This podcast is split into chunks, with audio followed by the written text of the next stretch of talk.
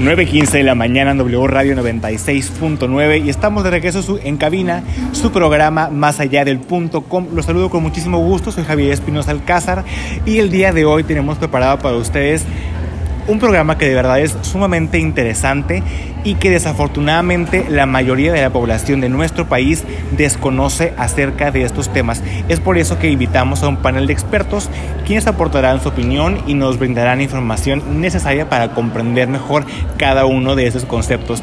Ellos son el ingeniero Edgar Flores y la licenciada en Administración de Empresas Lorena Lizárraga. ¿Qué tal? Buenos días, ¿cómo están? Gracias por, acompañarnos el día de hoy. Hola, ¿qué tal? Muy buenos días. Hola, buenos días. Es un gusto estar aquí con ustedes. Gracias, muchas gracias. Bueno, vamos a comenzar con usted, ingeniero. Platíquenos un poquito acerca de la historia del IVA. Bueno, buenas tardes. Vamos a, como lo comenta Javier, vamos a comentar y vamos a comenzar con algo de historia. ¿Cómo nació? Eh, comenzó en enero de 1980, a tres años del comienzo del sexenio del presidente José López Portillo. En ese entonces, la tasa era del 10% en general y a los, a los alimentos perdón, no se les aplicaba dicho impuesto. Bueno, por otra parte, eh, también eh, está la pregunta, ¿qué productos se exentan de este impuesto? Eh, ciertos productos exentan la aplicación del gravamen, tales como son los medicamentos, aguas no gaseosas y o compuestas, vegetales que no hayan sido industrializados, joyería, libros y revistas. ¿Cómo, ¿Cómo calculamos este impuesto en nuestras compras? Es muy sencillo.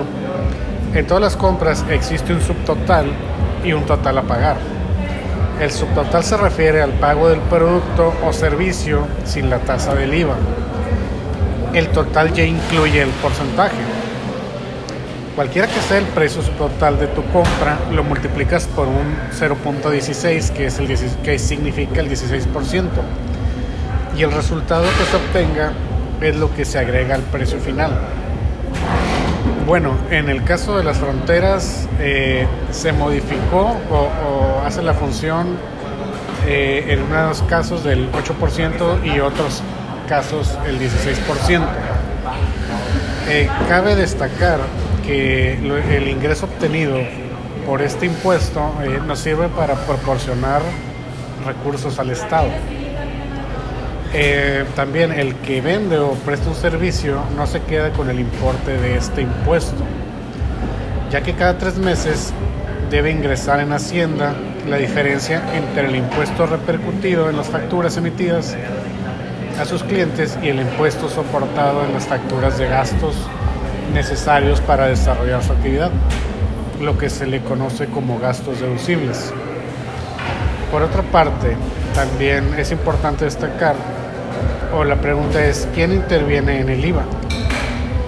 Eh, algo caracteriza el IVA respecto a los demás tributos, que es, eh, perdón, es que intervienen dos personas distintas.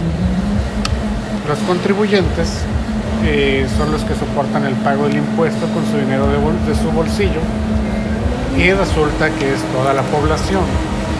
También están los sujetos pasivos, la persona que recauda el impuesto y lo ingresa en Hacienda, que son los empresarios, profesionales que realizan actividades sujetas y no exentas de IVA. Por último, es muy importante destacar eh, que la recaudación obtenida por dicho impuesto se aplica a programas sociales, servicios a favor de la población, educación, salud, infraestructura, etc. ¿Tiene alguna duda?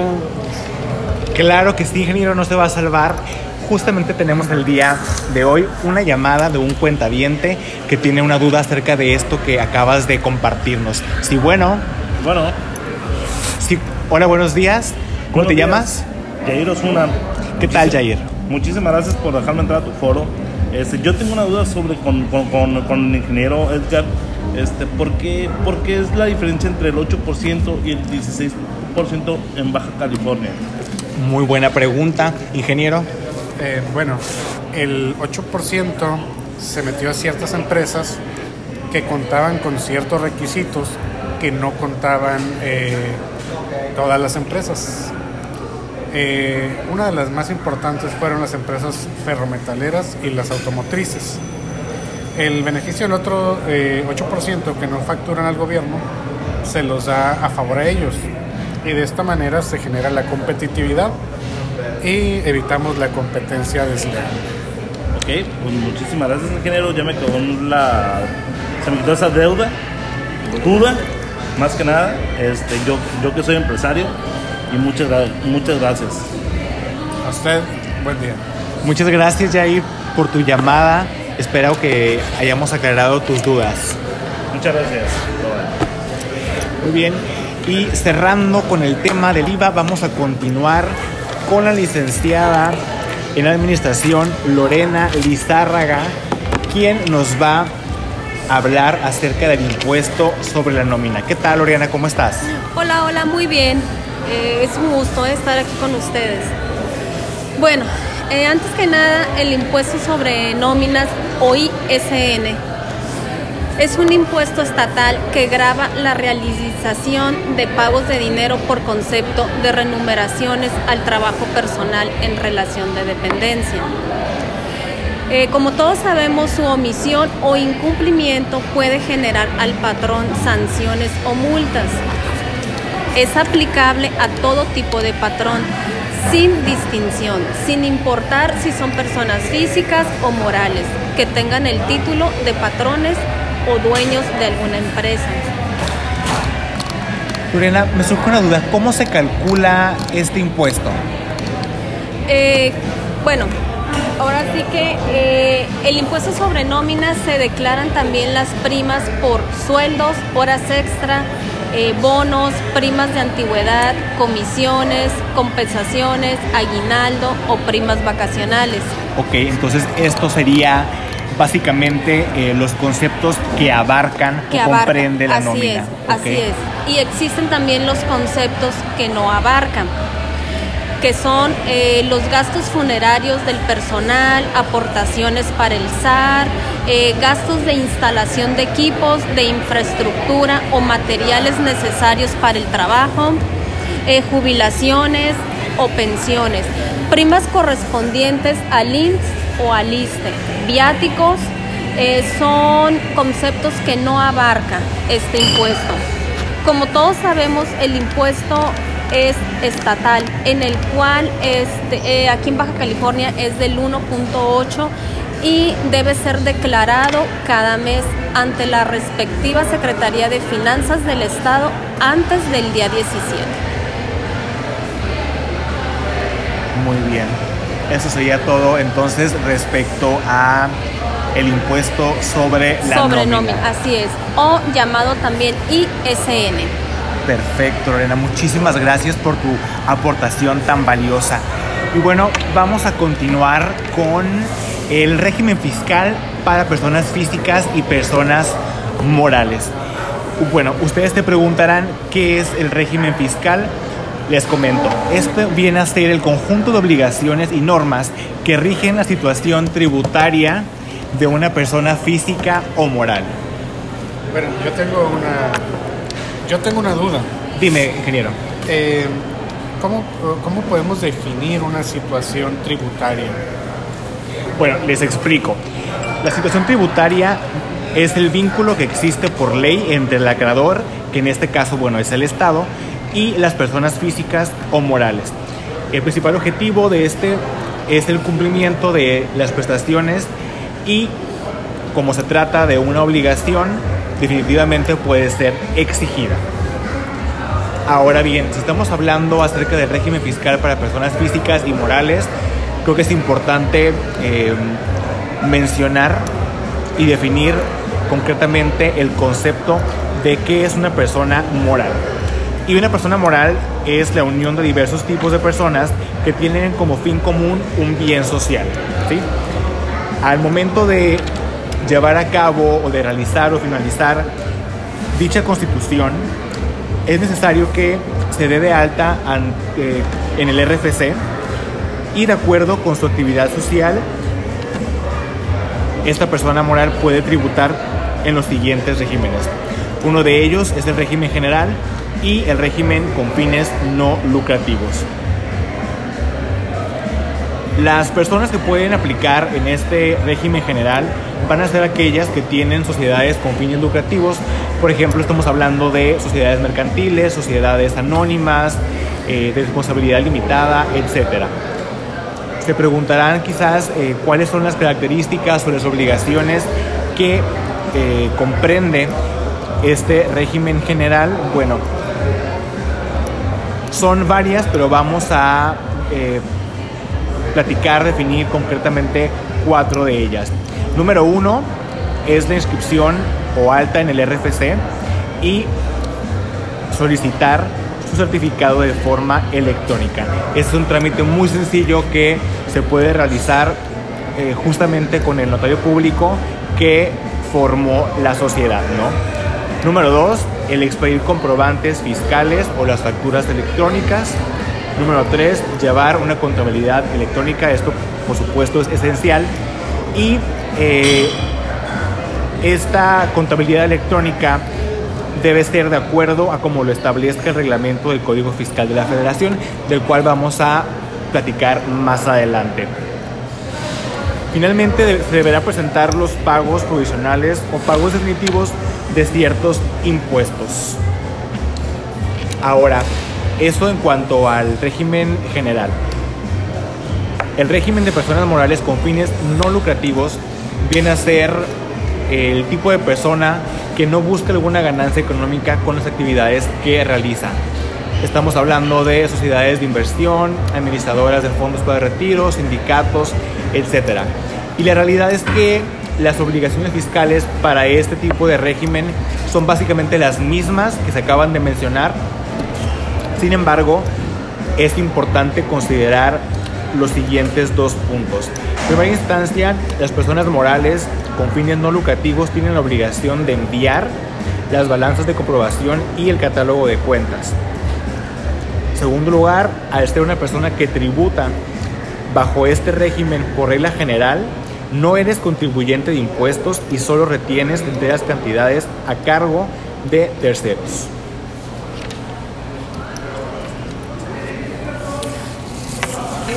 Bueno, eh, yo tengo una, una duda. ¿Qué beneficios obtenemos al registrarnos como un RIF? Ah, bueno, aquí estamos hablando acerca del de, eh, régimen para personas físicas, pero es una excelente pregunta la cual voy a resolver en un segundito. Em, dejando de lado ya la parte de las personas morales y entrando de lleno con el tema de las personas físicas, eh, de igual manera es importante definir qué es exactamente una persona física. Bueno, es nada más y nada menos que un individuo que es capaz de contener obligaciones y ejercer sus derechos. Para este tipo de régimen eh, existen cinco distintas maneras de tributar. La primera de ellas es para asalariados, que en este caso estamos hablando de que si recibes salarios y prestaciones de un patrón, vas a estar tramitando, eh, tributando perdón, bajo este régimen fiscal. Y llevar a cabo la declaración anual si es que eh, hay ingresos superiores a los 400 mil pesos. Respecto a la pregunta que me hiciste, Lorena, el, el RIF, bueno, es el régimen de incorporación fiscal y este viene o vino a reemplazar desde el 2014 a los famosos repecos, que recordarán que son eh, registro de pequeños contribuyentes y el beneficio principal que se obtiene al registrarse bajo este régimen es que esos contribuyentes no van a pagar el ISR durante el primer año y a partir del segundo la reducción del impuesto disminuye en un 10% anualmente. Muchísimas gracias por aclararme la duda. De nada. Continuamos con los servicios profesionales u honorarios. Bueno, aquí aplica a todas aquellas personas que brindan servicios profesionales de manera independiente a empresas, dependencias de gobierno o a personas físicas en general. Tal es el caso de eh, médicos, abogados, eh, contadores, etc.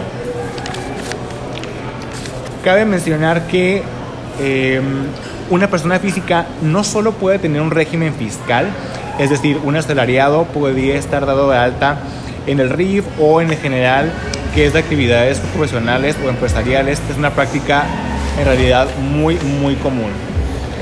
Y ya para cerrar respecto a este tema, quiero recordarles que es sumamente importante para personas físicas y personas morales mantener actualizada la información en el RFC, esto con el objetivo, bueno, pues de evitar algún tipo de sanción, multa o recargo por esta cuestión.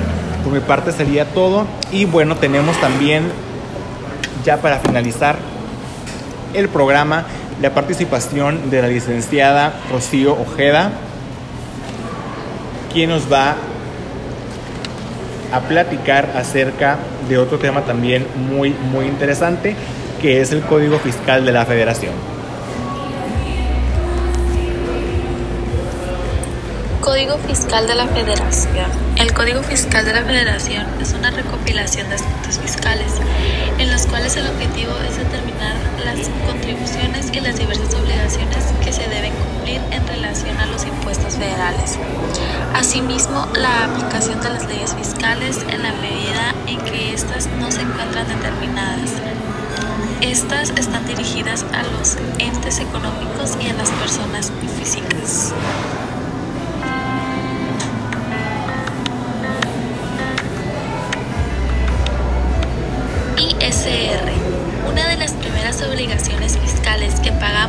El ISR, impuesto sobre la renta. Es un impuesto que normalmente se aplica de forma directa.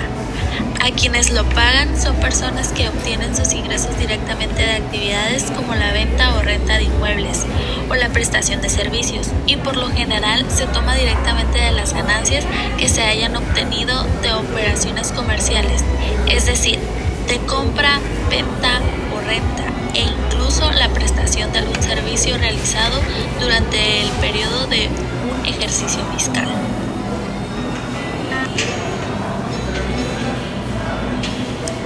Es por esto que tanto personas físicas como personas morales están obligadas a destinar cierta cantidad de su dinero de acuerdo a sus percepciones para el pago de este impuesto. Así que toda persona que sea física o moral que reside en este país, sin importar cuál sea su principal fuente de ingresos económicos o de dónde vengan, todos los contribuyentes participan para el pago de este impuesto.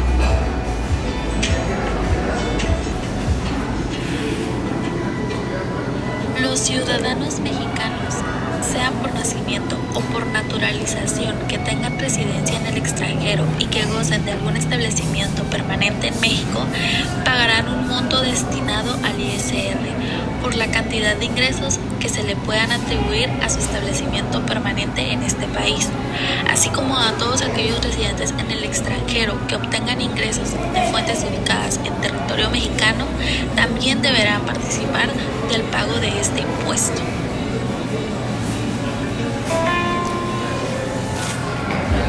Agradecemos también la participación de la licenciada Rocío Ojeda, quien desafortunadamente no pudo acompañarnos el día de hoy en este programa porque estaba fuera de la ciudad, pero logramos llevar a cabo este enlace para no dejar fuera este tema tan importante. Creo que por mi parte sería todo. Nos despedimos, no sin antes agradecer también, por supuesto, al ingeniero Edgar Flores. Muchas gracias, ingeniero. Gracias, gracias por la invitación. Eh, buen día a todos. Y también, por supuesto, a la licenciada Lorena Lizárraga. Lore, muchísimas gracias por estar aquí, por tu aportación tan valiosa. De verdad que eh, eh, ha sido un gusto estar aquí con ustedes, compartir la, la cabina el día de hoy. Muchas gracias por haberme invitado y que tengan buen día. Nos despedimos. Hasta la próxima cuenta vientes. Muchas gracias. Gracias, gracias. Tengo dudas si se escuchó, Rocío.